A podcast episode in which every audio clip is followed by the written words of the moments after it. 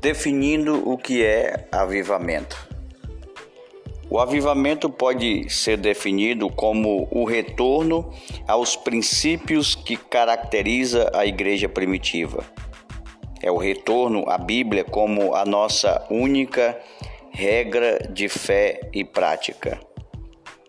É o retorno à oração com mais bela expressão do sacerdócio universal do cristão é o retorno às experiências genuínas com Cristo, sem as quais inexistiria o corpo místico do Senhor.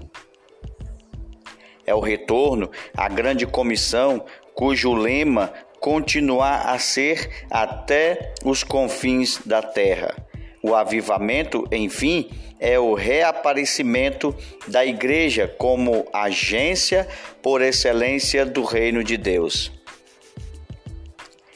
De acordo com Arthur Wiles, o avivamento é a intervenção divina no curso normal das coisas espirituais. É o Senhor desnudando o seu braço e operando com extraordinário poder sobre os santos e pecadores.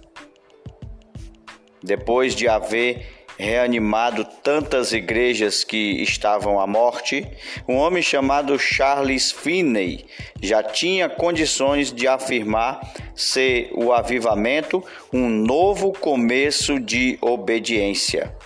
Fundamentos bíblicos de um autêntico avivamento, Rio de Janeiro, CPAD 2004, página 40, Claudionor Correia de Andrade.